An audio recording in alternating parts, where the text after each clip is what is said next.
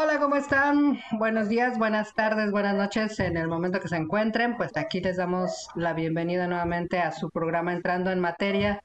Y esta vez le he pedido a mi gran amiga Claudia Villalobos. Hola Claudia, ¿cómo estás? Ah, ya, ya, ya no soy Clau Lobo, ahora soy Claudia Villalobos. Okay. Muy bien, muy bien. Clau Lobo, mejor conocida en, el, en, los bajos mundos como Clau Lobo.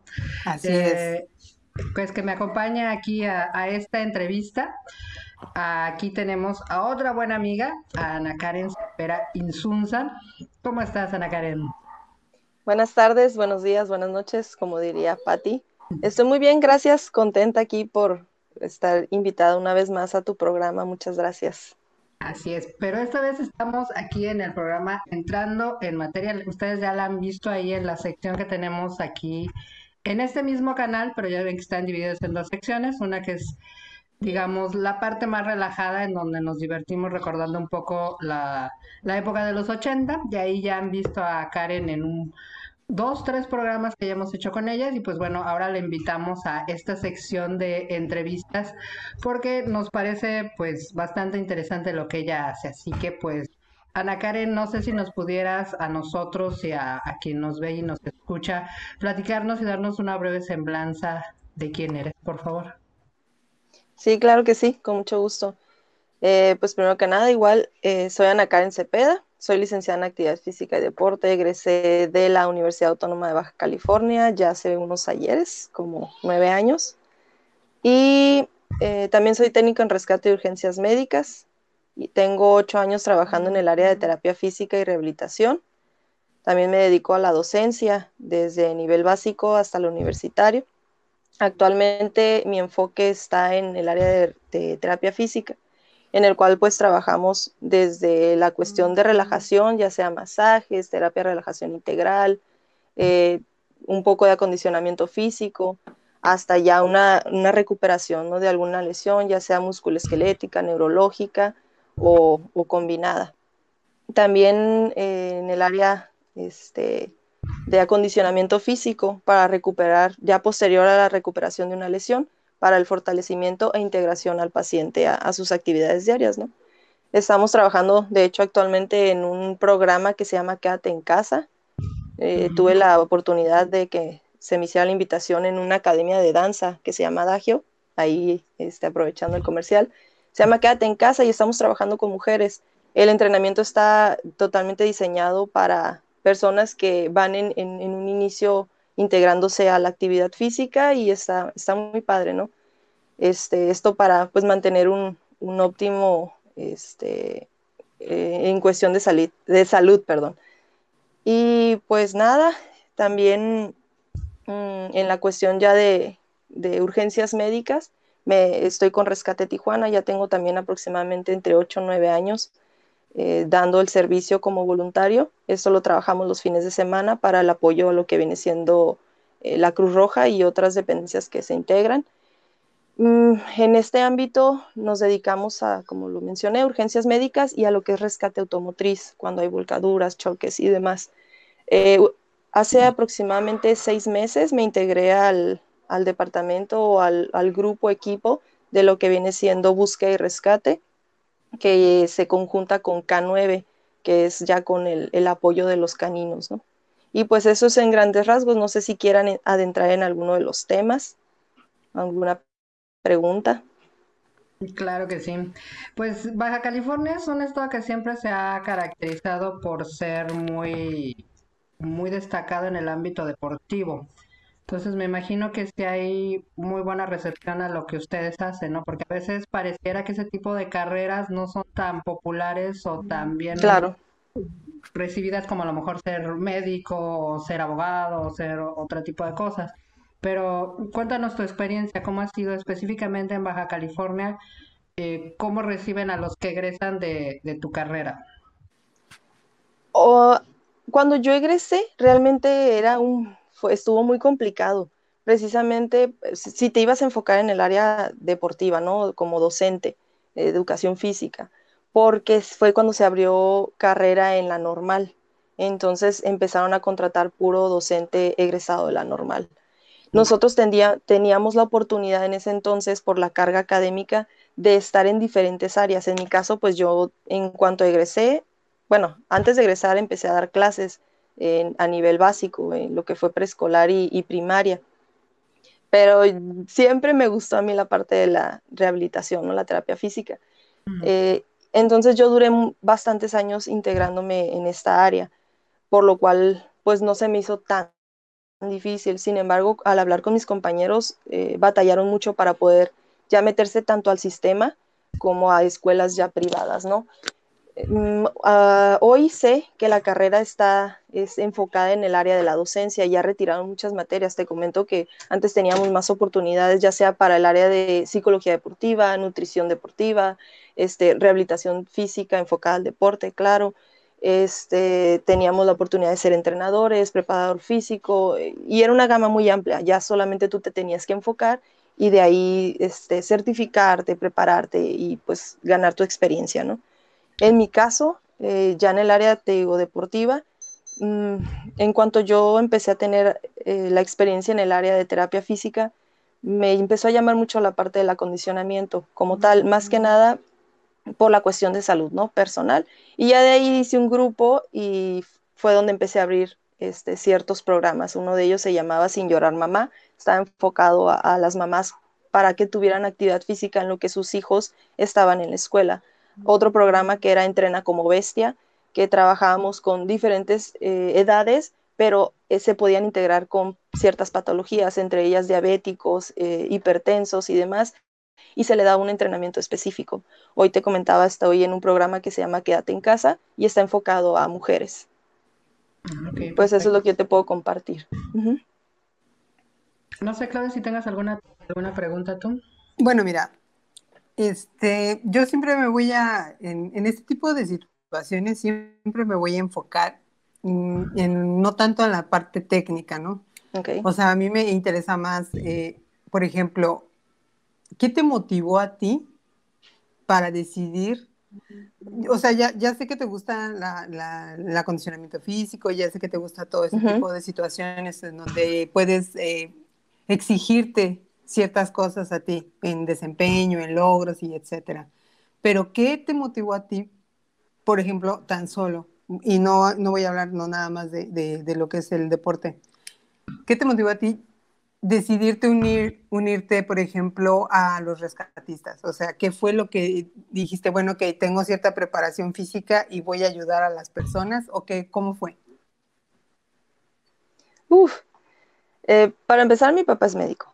Desde ahí, desde que yo era niña, el, estar de metiche cuando él hacía cirugías menores, cuando me hacía la invitación a, preparar el instrumental y demás, ¿no? Desde ahí empezó este gusto por el, por el área. De ahí, pues yo siempre quise ser policía, bombero, quise ser médico, mil cosas, ¿no? Y cuando yo estaba en la prepa, entre prepa y universidad, las amistades. Eh, empecé a tener amistades que estaban dentro del área y el escuchar lo que vivían, la, adrenalina, el poder ayudar y demás, pues por ahí, por ahí fue que, que, me motivé y ya cuando entré pues me apasioné. O sea, a mí me encanta esta parte de, de, de no pensar, ¿no? De no pensar, solamente actuar y, y que fluyan las cosas. El hecho de poder ayudar a una persona, el hecho de, de ser ese héroe eh, con capa y, anónimo, ¿no? Porque pues nosotros no vamos por el reconocimiento. O sea, siempre ha sido como con mucho amor el, poder ayudar. Eso está bien padre. O sea, el poder hacer algo por el gusto propio de, de, por el amor al arte, eso es lo que a mí me encanta, la verdad. Y qué, por ejemplo, ok, eso es padre y ya nos me estableciste. ¿Qué, ¿Qué, significa para ti? O sea, eh, yo sé que te gusta compartir y te gusta ayudar a las personas, pero por ejemplo, ¿cuál ha sido? O sea, yo me imagino que, que, que una cosa es lo romántico de sí voy a ayudar y sí voy a prestar mis servicios, pero debe también existe la parte escabrosa del asunto. O sea, ¿a ti en qué te ha retado esta situación? O sea, ¿qué has tenido que, como se dice, superar estando ahí, porque te pueden gustar muchas cosas, pero hay cosas que no te gustan, de las que tienes que enfrentar. ¿Y cómo lo has pues, superado? mira, eh, bueno, quiero pensar que te refieres a, por ejemplo, cuando fallece la gente, ¿no? Cuando no puedes hacer algo más por ellos. Oh, bueno, eh, en ese sentido, eh, a mí sí fue otra cosa de las cuales me motivó, ¿no? El poder hacer algo en el momento que se necesite. Eh, se me hace increíble cómo también la gente perece por alguna maniobra a lo mejor tan sencilla. En mi caso, te comparto algo muy sencillo. En mi familia, un, un primo falleció por, porque se atragantó con un pedazo de carne, ¿no? Y eso fue algo como en una fiesta donde había mucha gente y no se pudo hacer algo más. Eh, y ese es un caso muy sencillo, ¿no? Este, también el, el, hecho de, te compartía que mi papá es médico, también yo quise ser médico, pero pues no sé si me faltó eh, un poquito ahí de, de, pasión o, de interés por haber aplicado, y porque te comparto algo bien chistoso. Estando en séptimo semestre dije, ¿qué estoy haciendo en esta carrera? Yo quería ser médico, pero pues no podía dejarla a medias, ¿no? Este, y la parte, ¿cómo poder superar esto? En lo personal, mi primer servicio, eh, a mí me, me, hicieron como un cuatro, así le decía yo, como la prueba o, la novatada, ¿no? La novatada. Este, Sí, en mi, en mi primer servicio que yo tuve, porque todavía no egresaba de, de la academia, eh, pero por, por, por así que por promedio nos dieron la oportunidad a un compañero y a mí de podernos subir a una ambulancia. Y ese día nosotros cubríamos todo Tijuana porque era el día del paramédico y Cruz Roja descansaba, ¿no? Entonces tuvimos muchísimos servicios y dentro de esos servicios nunca se me va a olvidar que a mí me dieron tres pacientes en diferentes servicios que ya no se podía hacer nada por ellos, pero obvio en mi, en mi eh, falta de experiencia, pues yo estaba bien estresada, ¿no? Porque ¿cómo no voy a poder hacer algo por él? Y sí, me, sí te comparto esto, ¿no? De, de que sí me fui pensando y dije, o sea, ¿qué hice mal? ¿Qué, qué, qué, qué me faltó? Y, y, siendo que había hecho pues los protocolos, ¿no? Y después el capitán habló conmigo y me mencionó que, que es, era parte de lo que vamos a estar viviendo día con día, que esa parte de soltar, ¿no? Porque no siempre vas a poder este, sacar a una persona a lo mejor de un paro o poderlo este, estabilizar después de un traumatismo bastante grave, ¿no? Entonces, e, esa parte sí ha sido todo un proceso, el hecho de tú dar todo por un paciente, estar trabajando en equipo con la policía, bomberos, eh, con a lo mejor Cruz Roja, algún otro grupo de rescate, dar todo en un servicio y que el paciente no pueda salir, es, sí es fuerte. En lo personal, ha habido dos pacientes que, que, a mí sí me ha dejado como que toda la guardia en ese mundo de qué nos faltó si hicimos todo, ¿sabes? Pero de ahí en fuera, pues eso sería, yo creo, la parte. Sí, la parte fíjate, me ganaste, porque te iba a preguntar que cuál había sido una de las experiencias más duras que habías vivido ahí, o sea, que te habían de alguna manera dejado una huella o marcado de cierta manera. Claro. Pues yo te puedo compartir eh, uno, eh, fue un, pues obvio no podemos decir nombres ni mucho menos, pero fue un, un incidente, una volcadura una volcadura muy rara porque fue en una subida. Y precisamente trabajamos esas, esas dependencias que te decía, o sea, tanto bomberos, estaba la policía, estaba Cruz Roja y estábamos nosotros como Rescate Tijuana. Eh, fue un servicio bastante pesado en el cual era un carro deportivo, la persona que estaba dentro eh, era de gran tamaño, entonces el carro quedó destrozado, tuvimos que, que eh, todavía pues cortar puertas, parte del techo, asiento y demás. Ajá, y a mí me tocó ser la primera persona que entrara al automóvil porque era pues la más chica, la que menos pesaba en ese entonces, porque el carro estaba pues volcado, ¿no? Mientras los demás estaban estabilizando el carro y demás. Y ah, yo no podía ver al paciente. Este, no te lo quiero contar tan, tan, tan detallado porque está muy, muy intenso y no sé si a alguien le pueda causar algún tipo de náusea. Este, pero yo recuerdo en ese entonces estar muy cansada, porque el carro, te comento, estaba de lado y estaba inclinado hacia adelante. Entonces yo estaba cargando el peso del paciente, estabilizando cervicales, en lo que podían ingresar para poder cubrir y poderle poner su respectivo collarín y demás, ¿no? Entonces yo estaba muy cansada y veía y en mi mente yo decía, Dios, porque yo sí creo, Dios, ya por favor que puedan entrar, ya me cansé y no lo quería soltar. Yo decía, o sea, si lo suelto, literal el paciente se iba a ir a estampar al, volante, ¿no? Y yo estaba bien cansada, el antebrazo ya sentía que me quemaba, se me hizo eterno el tiempo que yo estuve adentro, no sé cuánto realmente estuve. Pasaba un compañero y me decía, ¿estás bien? Y yo, oye, me, le decía, me acuerdo que le decía, ¿me puedes ayudar a detenerle la cabeza? O sea, que me hiciera como soporte. Y nomás se le quedaba viendo al paciente y se iban. Y yo era como, ¿por qué no me ayudan? Pero yo no había visto cómo estaba de frente. O sea, tenía un trauma craneoencefálico severo, grandísimo, o sea, muy fuerte. Tanto que pues no podían apoyarme, ¿no? Pero yo no lo había visto. Y así pasaban los policías y también, ¿todo bien, compañera? Y yo, sí, pero ¿cree que me puede apoyar? Como a tres personas les pedí ayuda y no existió esa ayuda. El punto fue que ya, lograron este, abrir la puerta, se rompió el sillón, la fregada. Ay, perdón. Este, no, está bien, está bien. Y en eso eh, el siguiente movimiento iba a ser que yo lo iba a jalar hacia mí. Ya traía, ya estaba estabilizado con su respectivo collarín y demás, ya lo estaban empezando a hacerlo, el protocolo. Entonces, al momento de yo llevarlo hacia mi cuerpo, fue donde ya me di cuenta con qué estaba tratando, ¿no? O sea, me llené de sangre por completo, o sea, mi pantalón, botas, todo. Y pues ya lo, sacamos, le empezamos con maniobras porque nos cayó un paro. O sea, fue un servicio tan, tan entregado por parte de todos, o sea, movidos, trabajamos en equipo, siendo que jamás nos habíamos visto caras algunos. Y lo triste fue, ese paciente salió de paro, llegamos al hospital y lo declararon muerto. Y fue como, no, ese, ese servicio para mí ha sido el que más me, más me ha podido, ¿sabes? Porque fue un trabajo, muy... Sí, claro. Y más porque el teléfono estaba marque y marque. ¿Cómo? Perdón. No, no, adelante, adelante. Sí. Oh, es, es, que a mí me tocó, ya ves que dije que estaba dentro, estaba el celular de, de, este muchacho y estaba suene y suene, suene y suene, y mi, en mi pensar estaba, ¿será su mamá? ¿Será su esposa? ¿Será su novia? ¿Será su hija? Y suene, y no dejaba de sonar ese teléfono. Y nosotros pues guardamos las cosas de, de los pacientes, ¿no? En una bolsa se guarda celular, cartera, llaves, lo, lo que nos encontramos.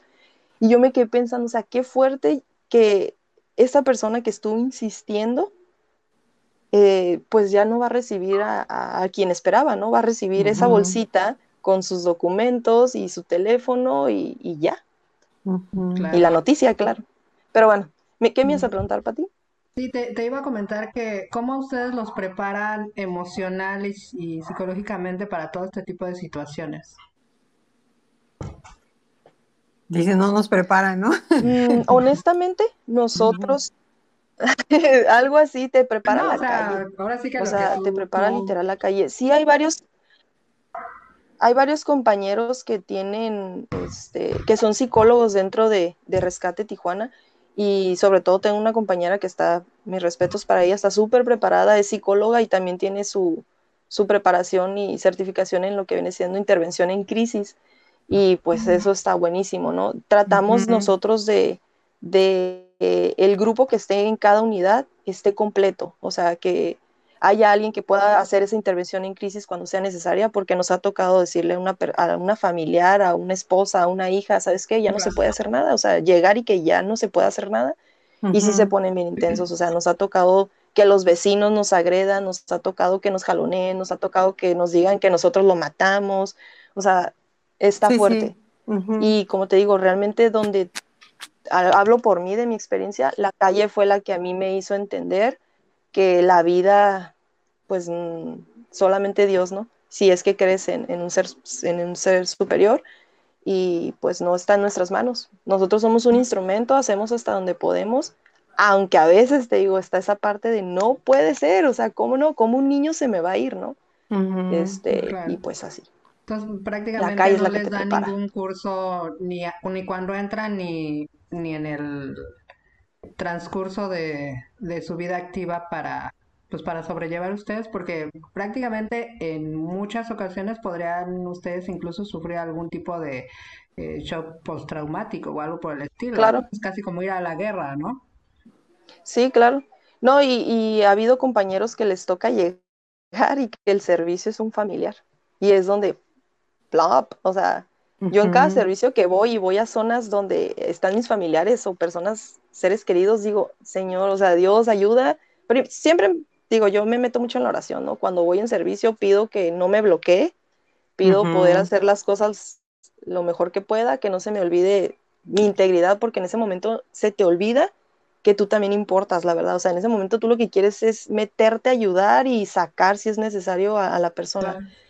Este, y es como, no, a ver, primero necesito evaluar que yo no me ponga en riesgo, porque al final, pues yo también voy a ser otra persona a la cual van a tener que ir más elementos a rescatar, ¿sí me explico? Entonces yo me, yo me pongo así a, pensar y, y, y, que con la pena, ¿no? Pero pues uno siempre pide por los suyos. Y digo, que no sea un familiar, por favor, que no sea, que no demos vuelta a la izquierda, que no demos vuelta a la izquierda. Y hasta ahorita, gracias a Dios, a mí no me ha tocado llegar a un servicio y que esté involucrado un familiar. Pero a varios compañeros, te comento, sí les ha tocado.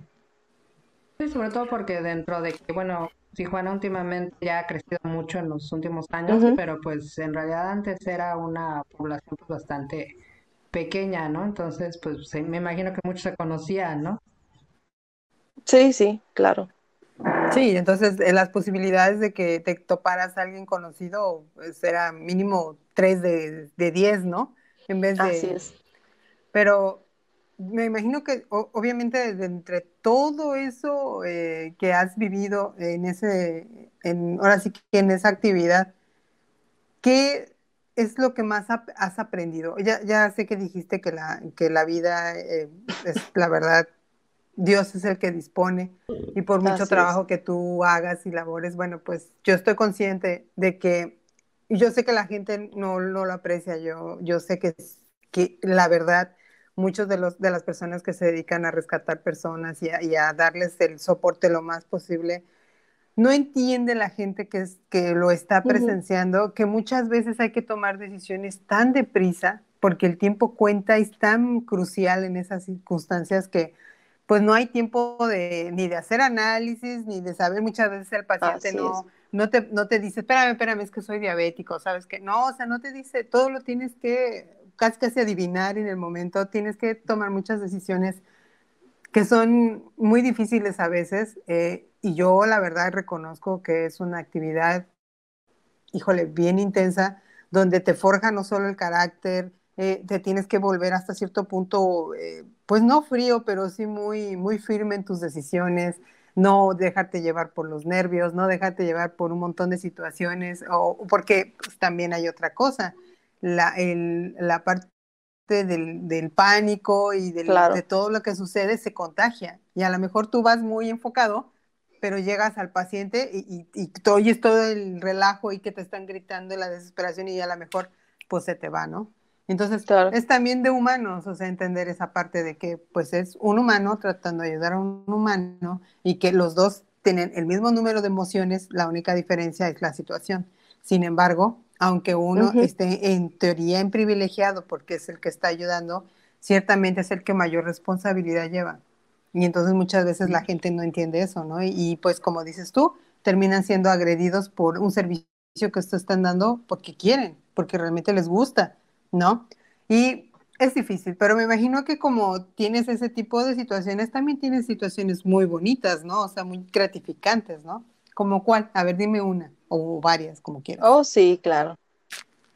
Gratificantes es, por ejemplo, cuando llegas, haces un servicio, este, y ahí quedan, ya sea en, la casa o en el espacio en el cual se suscitó el incidente, y es muy lindo cuando los familiares te lo agradecen, te abrazan. Me tocó una paciente que me encantó. Era una paciente que estábamos haciendo un traslado ya más, no, más médico el asunto porque fuimos a llevarla a hacer unos estudios y demás. Y había que estarla teniendo estabilizada. A mí me tocó estar atrás con ella. Una paciente súper nerviosa, ansiosa y demás. Entonces ya también era de la tercera edad. Creo que me está encantando trabajar con los pacientes de la tercera edad y nos agarramos platicando. Era como al principio muy agresiva, estaba muy agresiva, se fue calmando y demás. Este, la llevamos, la metimos a sus respectivos estudios. Al, sacarla y regresarla a su domicilio, este, la señora se calmó, se relajó, este, eh, se dio a realizar todo el protocolo que se, requería hacer y los familiares hablaron conmigo. El, el, otro compañero con el cual estaba trabajando era muy, eso, es algo de lo que he aprendido, a tener yo hablo mucho, pero no tenía la comunicación, eh, pues, eh, para médico-paciente, ¿no? Era como a lo que voy y ya, y en ese momento fue como que dije, va, alguien tiene que hablar con el paciente, ¿no? Y últimamente pues yo me agarro platicando con ellos. Y fue muy lindo escuchar al tiempo, este, me habló uno de sus hijos, obvio, de manera profesional, y me agradeció mucho lo que estuve platicando con la paciente, porque ya empezó a tomar sus medicamentos, porque está haciendo caso con sus... Digo, esto no es una emergencia, no es una urgencia, pero es algo muy lindo cuando, cuando se te reconoce, ¿no? Cuando llegan y, te dan ese abrazo de muchas gracias por ayudar a mi mamá, muchas gracias por ayudar. Los niños, a mí me mata. Yo siempre decía que no quería trabajar con niños porque me desesperaba. Eh, me desesperaba el hecho de, ¿qué tal si no logro hacer algo por él, ¿sabes? Como que es algo tan chiquito y el, poder ayudarlos y que te digan que eres su superhéroe. una niña me acuerdo que me decía que era, era su superhéroe y pues ahí tienes que andar tú de fingiendo serlo, ¿no? Eh, una me acuerdo que también me llegó a decir que era maléfica y yo le decía que sí, que yo era maléfica. Entonces empiezas a, adentrarte en ese juego y decirle que no puede decirlo porque luego pues van a venir por mí y ya no voy a poder trabajar y seguir ayudando y demás, ¿no? Por los superpoderes. Y, eso es la parte en lo personal que pues se me hace muy lindo, ¿no? El poder, el poder sentir ese abrazo de alguien que ni te conoce y poder hacer algo por alguien que no conoces está muy, muy bonito. Es muy gratificante el, saber que esa persona va a estar bien. Quiero, eh, quiero hacer una, una anotación. el, el, hecho de que no sea una emergencia física, o sea, de, no significa que no sea una emergencia emocional o una emergencia afectiva, ¿no? Eh, yo creo que a veces eh, cambiar más la vida de una persona una palabra que en sí una acción, ¿no? Porque yo siempre he dicho, eh, las cuestiones físicas, pues muchas veces, o a veces son, este, ¿cómo se llama?, transitorias, o son de un tiempo nada más, temporales, y eventualmente, pues el cuerpo agarra el rollo y, y, ya, ¿no? O sea, te adaptas y sobrevives a lo que sea. Pero las heridas emocionales son mucho más difíciles de tratar, mucho más años y muchas veces la llevas hasta, la, hasta que te mueres, ¿no? Entonces, hay veces que la labor no nada más es poner una, una inyección o, o, curar una herida física o, un, o hacer un coser, sino yo creo que a veces la labor que a muchas veces se les olvida exactamente a la gente que se dedica a eso por ser tan técnico, por no quererse involucrar tampoco mucho para que no les afecte y demás, termina siendo la más importante. Hay veces que una palabra en un momento como esos no se les olvida a las personas y entonces producen lo que te acaba de ser, bueno, lo que te dijeron sus familiares, un cambio en alguien que quizás eh, pensaba que las demás personas no eran conscientes de su dolor o de lo que estaba padeciendo, ¿no? Entonces, que llegue alguien y te diga, sí te comprendo y entiendo por qué estás pasando, ah, basta eso para decir, ah, bueno, entonces puedo seguir ah, este, tomándome mis pastillas porque entonces sí vale la pena, lo que tú quieras, ¿no? Pero entonces, yo creo que todas las situaciones son importantes en diferentes estilos, pero todas son importantes, todas las edades son importantes, todos los sexos son importantes porque simplemente eres una persona, un ser humano, pues. Entonces, para que haya una simbiosis que funcione, desafortunadamente para que exista un paramédico necesita haber una, una víctima o un... Sin embargo, para que funcione esa simbiosis tiene que haber de todo. O sea, eso debe ser equilibrado, ¿no? Si hay una comprensión, si podemos platicar, si podemos explicar, pero hay que estar en, en sintonía, porque pues yo conozco paramédicos que son muy, muy fríos, ¿no? Y que llega un punto en que yo creo que ven tanto que se hacen, pues, no sé, como indolentes hasta cierto punto. Y entonces, pues yo entiendo que tienen que ser prácticos, pero se les olvida a veces yo creo el motivo real por el cual están ahí, ¿no? O sea, que es entender que pueden ayudar a otro ser humano, o sea, como se sea, no nada más físicamente, ¿no?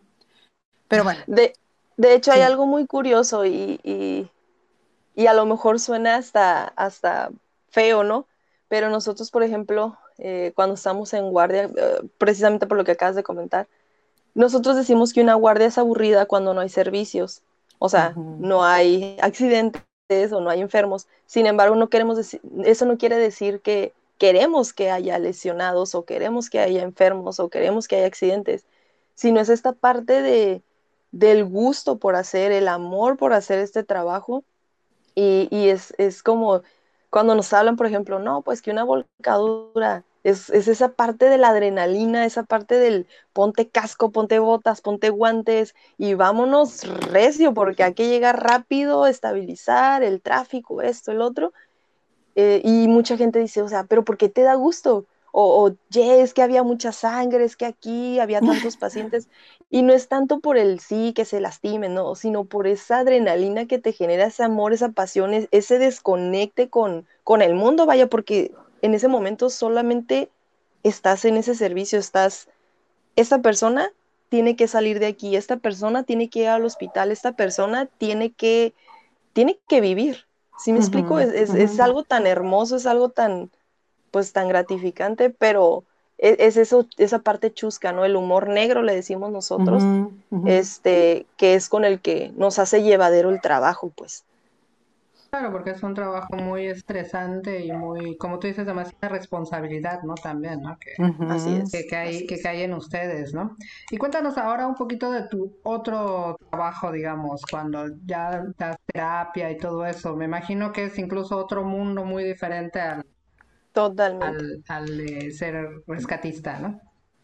Claro, sí, totalmente. En el área de terapia, en lo personal, este, yo me dedico mucho a la parte de la relajación a la parte de la relajación y te comentaba en lesiones musculoesqueléticas, sobre todo enfocadas al área deportiva, como esguinces, desgarros, este, eh, posoperatorios también, sobre todo de rodilla, tobillo, muñeca, hombro. Y espalda te comentaba pues la parte de la relajación, ¿no? O, o, lumbalgias, etc. En esta, en esta área es es un mundo como muy pasivo, como no te preocupes, lo vamos a hacer lento, lo vamos a hacer a tu tiempo. Este, es algo también muy bonito porque hay una conexión con el paciente.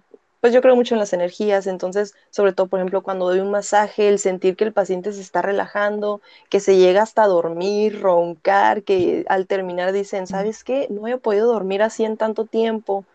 El poder llevar a un paciente de que estaba en, silla de ruedas y poderlo ver empezar a dar ahora sí que como los bebés, ¿no? Sus primeros pasitos, de que pasa a lo mejor al bastón o a su andador, dependiendo pues la situación, de poderlo ver que ya sube las escaleras, empieza a hacer sus pesitas y pues que sale caminando, eso es súper gratificante. El poder ver un paciente a lo mejor que tuvo un EBC o, alguna cuestión, algún, algún infarto o demás, ¿no? Bueno, eso también sería parte del EBC.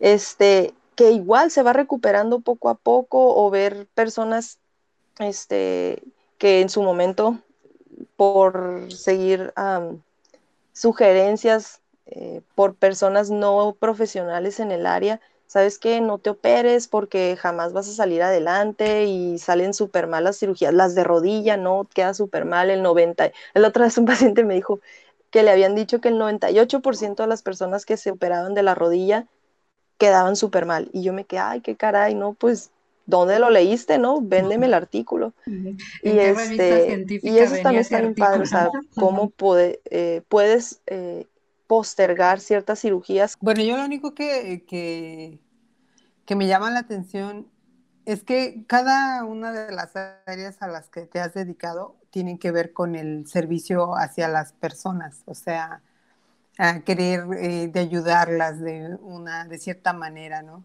Entonces, la pregunta es, ¿por qué no estudias para doctora? O sea, independientemente de que tienes, o sea, que te gusta todo eso, yo creo que podrías continuar la carrera, o sea, ahorita tendrías más eh, experiencia y pues yo creo que sabrías más cosas que te ayudarían a terminar esa carrera, ¿no? ¿Tú cómo ves? Sí, pues déjame te digo que no quito el dedo del renglón. He estado platicando con, con, una de mis hermanas y existe la posibilidad de que nos aventuremos a hacer el examen las dos porque hoy ya que estamos grandes y que tenemos nuestra carrera terminada, todas, bueno, tres de, somos cuatro hermanas y tres de, las cuatro decimos, yo quería ser médico, yo quería ser médico y hasta al terminar nuestra carrera fue que nos dimos cuenta de eso. ¿Tu, hermana claro. Entonces, pues posiblemente una es eh, estudió para arquitectura, bueno, le quedó creo un semestre y se dedicó a la fotografía. Ahorita ella tiene su agencia y todo de fotografía y la otra es licenciada eh, también como yo en actividad física y deporte. O sea, estaban ahí emparentadas. Y la otra eh, se enfocó en el área nutricional. Sí. O sea, todas, fíjate. No, más que mi hermana, la verdad, se le da la docencia totalmente a flor, así, tiene una energía para los niños increíble. Y ella ahorita está en, una fundación, trabaja en una fundación con niños y demás. Te, voy a decir que tienen todo para tener su clínica familiar. Ya tienen todo ahí, nada más cuestión de que se la clínica se pedan. Clínica se peda in, el in para que se vea más nice, más exclusivo. Nice. Ah, bueno, otra pregunta. Y eso yo creo que ya es para, como que para concluir. Este, esta, esta, esta, esto último que haces de que compartes energías y que y de que de alguna manera estás eh, tratando de rehabilitar a las personas o, o rehabilitas a las personas. ¿Cuál ha sido el reto más difícil a enfrentar en esto? Porque son cosas completamente diferentes el estar de rescatista a estar esto. ¿Cuál ha sido lo más difícil? Porque parece ser que para muchas gentes pensar que estar haciendo un, un masaje no es difícil o que no implica el mismo tratamiento que tener que salvar una vida físicamente en una emergencia. Pero ¿qué ha sido lo más difícil que has tenido tú que enfrentar? La gente escéptica. La gente que le dices, le voy a aplicar un ultrasonido y dice, es que no siento nada, no sirve. No, no sirve. ¿Cómo me demuestras que sirve?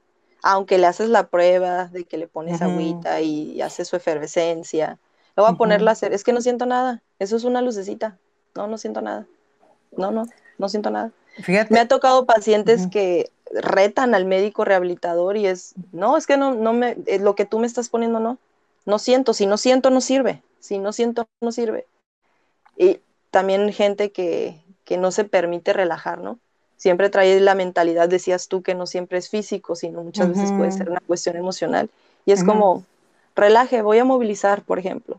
Y no, ah, pues de hecho así una vez me luxé el hombro por un paciente que no se permitió este, relajar y yo estaba haciendo manipulaciones en su extremidad eh, inferior y me hizo una palanca y ¡plac! me luxó el hombro. Pero bueno, yo también tenía débil ahí el asunto. ¿Hay que a preguntar? No, pero, o sea, lo que pasa es que ahí no es cuestión, bueno, sí es mucho escepticismo, pero es mucho la creencia, desafortunadamente, de que te tiene que doler para saber que, va progresando o, que hay una, o que hay un trabajo, ¿no?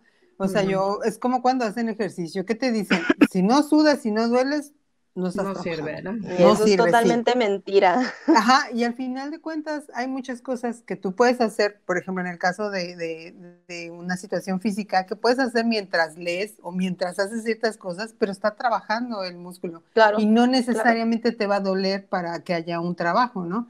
Entonces, desafortunadamente hay muchísima gente que piensa que para que un tratamiento sea novedoso, o sea, te tienen que torcer, mover, parar y todo eso para que digan, no, sí, me está doliendo y se ve que me entronó por aquí, sí está trabajando. Seguramente me lo va a acomodar y voy a caminar. Pero yo soy de la idea de que entre menos duela, mejor, ¿verdad? Porque obviamente, sí, sí, sí, o sea, claro. Yo, sí, yo, por ejemplo, a mí no, yo no era muy empática con la acupuntura. Sin embargo, cuando yo llegué a la carrera de, medicina, me di cuenta que exactamente una de las mayores, este, cosa llama, retos para mí hubiera sido ser acupunturista, ¿no? Y entonces, eh, me llamó tanto la atención algo tan, tan antiguo, o sea, de tantos años, de tantas generaciones, y que no se fuera tomado en cuenta, que yo dije, no, sí, si yo me graduó de doctora, este, voy a, voy a estudiar esa especialidad, ¿no? Entonces, eh, desafortunadamente no lo fui, sin embargo, sí pienso hoy en día que la acupuntura es una cosa que ayuda muchísimo, pero hay mucha gente escéptica, porque piensa que poner agujitas y ponerte ya sea calor, ya sea electricidad, no sirve. sin embargo, yo estoy de acuerdo que en cuestiones musculares la acupuntura es maravillosa. O sea, yo, yo en eso sí soy, pero yo estoy hablando de una creencia que de, de alguna manera, eh, yo siento que muchas cosas funcionan si tú crees en ellas, independientemente si sea buena o sea mala. Si tú crees, como mucho tiene que ver la emoción y mucho tiene que ver la forma en que lo veas, pues también te ayuda. Como los chochitos, ¿no? claro, Ándale, yo también estuve en un tiempo en donde mucha gente no creía en tomarse chochitos, decía, o sea, que te van a hacer los chochitos, o sea, ellos quieren sus pastillas o sus inyecciones para pensar que hay un progreso o que realmente le estás haciendo algo a cambio de tu dinero. Claro. Porque, por ejemplo, la acupuntura, bueno, hay lugares que lo hacen muy accesible, pero hay lugares que lo hacen muy caro. Y entonces, pues ahí entra esa parte donde dicen, a ver, vas a poner un, una cosita así con humito y ya, o sea, y por eso te voy a pagar tanto, o sea, de veras me voy a sentir bien. Entonces, sí entiendo la dificultad a la que te enfrentas, sin embargo, pienso que al final de cuentas también es desafortunadamente creencia, mentalidad y pues también mucha, y, ¿cómo se dice? Este, eh, cuando desconoces, ¿no? O sea, no hay una, una, eh, una información que te digan, no, mira, todas estas son posibilidades, pero pues nos, nos meteríamos en terrenos holísticos, en medicina alternativa, pero bueno. Sí, hay muchas cosas de, mala información. Claro, no, y aparte este también eh, yo creo que una cosa que también ha influido mucho es que al menos hubo una temporada que como que se lanzaron muchos charlatanes en muchas de estas áreas, ¿no? Entonces creo que eso también ha influido, es otro factor que ha influido en que la gente a veces no crea, ¿no? Que desgraciadamente a veces gente que no sabe se mete a hacer cosas y pues termina haciendo más daño que bien solo por, por querer ganar dinero con, con algo que debería estar manejado por profesionales, ¿no? Precisamente hoy, le decía a un paciente eso, le decía, claro, o sea, hablábamos de ciertas técnicas de, de, como lo que es la acupuntura, como lo es la, este, la punción seca, como es las ventosas, o sea, cosas ya, ya, otro tipo de herramientas, ¿no?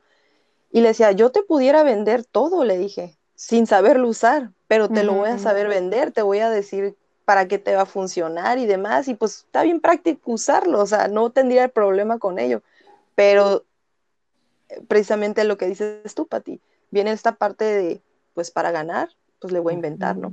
Entonces ahora sí que como dicen, zapatero a tu zapato, si lo sabes hacer, hazlo, no necesitas a veces, este, ¿cómo se dice? Viene la parte, perdón, profesional, ¿no? Dicen que una persona profesional muchas veces no es el título, sino la manera ética con la que tú te desempeñas, ¿no? O sea, vas a hacer lo que sabes hacer. Es, es, como la parte eficiente, ¿no? De tu trabajo. Y, la, y la, honestidad de, de, tú como el que está ah, eh, así que ofreciendo ese servicio. La honestidad de decir, claro, porque yo reconozco que hay muchas personas que se dedican, eh, que, que, te dicen, no, mira, este, pues te puedo hacer esto acá. Y ellas mismas saben que ya no pueden hacerte más y te siguen diciendo, no, pues tiene que regresar la próxima semana y tiene que eh, checarse esto. Pero mire, una vez que, le, que veamos que ya está bien, ah, bueno, ahora le voy a checar esta otra cosita que yo también me di cuenta como que le tronaba. Y entonces, de alguna manera, es, la honestidad como, como profesional, de que dices, bueno, pues aquí voy a sacar el... Hasta dónde puedes hacer, ¿no? Para el piso, para cambiar el piso de mi casa, voy a, voy a, me va a alcanzar para cambiarle las puertas y todo con ese paciente. Pero afortunadamente estamos en un punto que, que la medicina ha tomado como varios caminos y afortunadamente se están retomando cosas de antes para dejar un poco los químicos y mucho eh, los tratamientos. La gente está también ya cansada de estarse metiendo tanto, tanta cosa que no es natural.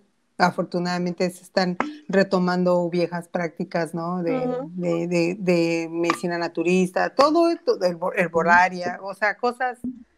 Y bueno, y también, ha, también ha servido esto que últimamente la la popularidad de las farmacéuticas Hay una terapia buenísima. Este, han, bajado, ¿no? Porque, pues, muchos saben que a veces las farmacéuticas están tratando de que la gente se vuelva adicta a las pastillas para, para hacerse ricos, literalmente, o sea, no hay otra manera de decirlo, ¿no? O sea, realmente no les importa que realmente te cures de cáncer o de sida o de cualquier otra enfermedad, lo que les importa es que te vuelvas adicto a las pastillas o que al menos psicológicamente seas adicto a ellas para que toda tu vida les, les mantengas las farmacéuticas, ¿no? Y, y bueno, ahorita ha habido mucha controversia en cuanto a eso y por eso también mucha gente ha tratado de regresar a este tipo de, de alternativas mucho más naturales y donde sienten que probablemente no sean explotados como lo hacen con, con una pastilla que al final pues también a veces el tomar tantas pastillas termina afectándote otras cosas y ya no tienes que tomar pastillas para una cosa sino ahora para otra también, ¿no? En cuestión de lo de que es para retirar medicamentos, nosotros lo utilizamos mucho, es la terapia sacrocraneal o craneosacral, ambas la, la mencionan. Está muy padre y es, es en base a la relajación, ¿no? Y esto viene desde, lo puedes trabajar desde la parte de la osteopatía hasta la visceral, ¿no? Está, está muy suave y, es una terapia 100% de relajación en la cual pues te conectas, este, trabajas con el, líquido cefalorraquídeo y, y demás, ¿no? Está, está muy rica y llegas a un punto en el cual pues empiezas a dejar medicamentos, este, te sirve de manera analgésica, disminuyen mucho la tensión este, a nivel, ahora sí que emocional, físico, mental y, de todo, ¿no? Ese se utiliza mucho para pacientes crónicos, sobre todo, que, sufren de dolores crónicos. Fibromialgia, por ejemplo. Claro. Pues Karen, pues todo esto está muy emocionante y podemos pasarnos aquí como tres horas hablando. A lo mejor en otra ocasión te invitamos para para... Ya sé, va a salir mi mano ahí porque en, el video quería yo decir una última cosa, si me permites. Este, yo pienso que todas las personas deberían de tener, de darse la oportunidad de hacerse un masaje de vez en cuando y no esperar a que estén enfermos de algo para acudir. Lo digo porque mucha... preventiva es mejor, ¿no? Claro, no, lo digo porque muchas veces tienen dolores de espalda o tienen dolores en las piernas o lo que sea, lo causa el estrés, no propiamente una situación de que se hayan lastimado la columna, cosas así. Claro. Y entonces, ese tipo de terapias, ese tipo de masajes, los ayudan como a relajarse. Si no tienen manera de ir a gritar al monte, ni tienen, sí, ni tienen, este, porque no está bien que anden golpeando cosas, aunque sí es muy liberador, pero podría ser que se regalaran de vez en cuando, si no tienen mucho tiempo para hacer ejercicio, para hacer tipos de cosas, pues un par de horas en, una, en un buen masaje relajante, pues ayuda bastante. Yo creo que de todo. Una hora de tu mes. Claro, y entonces yo pienso y lo recomiendo, vayan con la muchacha, por favor, para que les hagan su masaje. Ahí les vamos a poner, en, eh, eh, tú abajito les vamos a poner las direcciones y las horarios de consulta. para que ahí, abajo en, las, en la descripción le vamos a, poner todos los generales de aquí de nuestra amiga Karen para que sí, sí, sí, Entonces, si les pues interesa, pues ahí puedan encontrarla tanto en su celular como en sus páginas de Facebook. Así es. Gracias. Eso era todo. Muchas gracias, Karen, por habernos compartido. gracias a ustedes, la verdad, muy divertido, muy ameno. Y gracias por la oportunidad para poder platicar sobre lo que andamos haciendo en la calle, ¿no? Me parece muy bien, Karen. Para que nos apoyen cuando haya colectas. Digo, ya como último comercial, con rescate. Dos veces al año hacemos colectas y somos un grupo voluntario no, no, el gobierno no nos apoya nada, entonces, este, nos hemos apoyado mucho con bomberos, pero las colectas son los que nos mantienen activos todavía. Así que eso sería lo único donde yo pediría el apoyo. Este, sí recibimos donaciones, eh, si así se desea, ya sea de casas y demás. No lo pedimos, este, pero sí las colectas, apóyennos, por favor. Gracias. ahí también vamos a poner ahí todo lo que Sí, por favor, todos los datos para si alguien está interesado o si alguien de repente quiere unirse, pues me imagino que también andan siempre en busca de gente que pudiera apoyarlos también ya directamente, ¿no? Ok, pues Karen, pues muchas gracias y pues a ustedes gracias por haberlos por habernos visto o escuchado ahí en los podcasts y pues nos estamos viendo la próxima semana. Gracias Karen, gracias Claudia, yo soy Patricia Solar y nos vemos aquí en Entremos en Materia. Chao, chao. Bye, bye. Gracias, bye.